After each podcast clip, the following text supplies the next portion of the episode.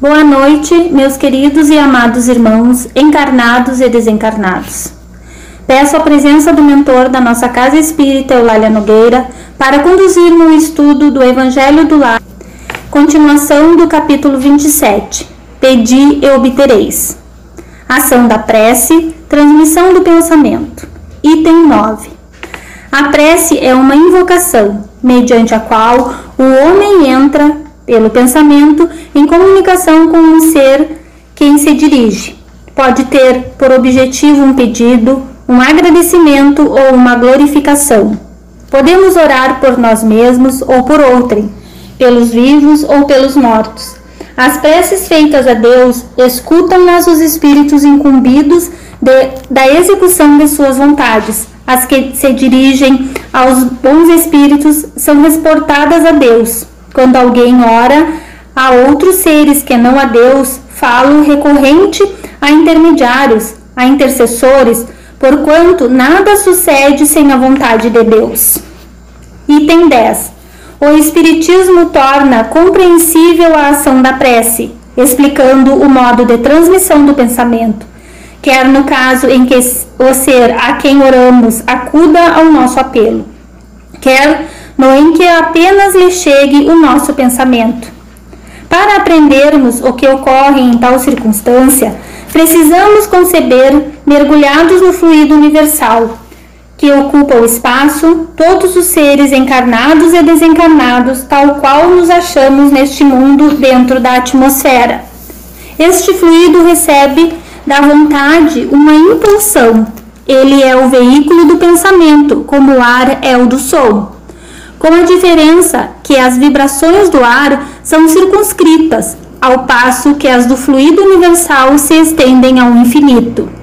Dirigido, pois, o pensamento para um ser qualquer, na terra ou no espaço, de encarnado para desencarnado ou vice-versa, uma corrente fluídica se estabelece entre um e outro, transmitindo de um ao outro o pensamento, como o ar transmite o som.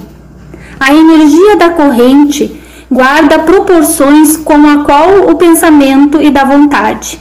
É assim que os espíritos ouvem a prece que lhes é dirigida, qualquer que seja o lugar onde se encontrem. É assim que os espíritos se comunicam entre si que nos transmitem suas inspirações, que re relações se estabelecem à distância entre encarnados. Essa explicação vai, sobretudo, com vistas aos que não compreendem a utilidade da prece puramente mística.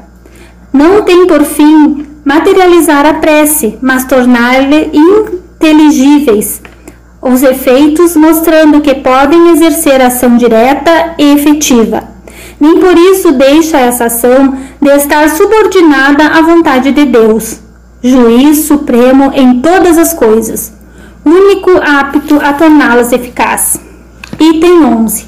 Pela prece, obtém o homem o concurso dos bons espíritos que acorrem a sustentá-lo em suas boas resoluções e a inspirar-lhe ideias sãs ele adquire dessa, desse modo a força moral necessária a vencer as dificuldades e a volver ao caminho reto, se deste se afastou.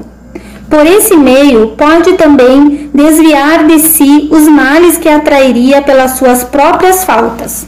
Um homem, por exemplo, vê arruinada a sua saúde, em consequência de excessos a que se entregou e arrasta até o termo de seus dias uma vida de sofrimento. Terá ele o direito de queixar-se se não obtiver a cura que deseja? Não, pois que houvera podido encontrar na prece a força para resistir às tentações. Então, meus queridos irmãos, a prece é um apelo, uma súplica ou um pedido de orientação, proteção para termos mais paciência e discernimento nos acontecimentos das nossas vidas, assim como também um pedido de orientação aos nossos mentores. Peço agora que os espíritos de luz, médicos e enfermeiros do espaço fluidifiquem as nossas águas, colocando nelas fluidos de paz, amor e a medicação individual específica para cada um de nós necessária neste momento.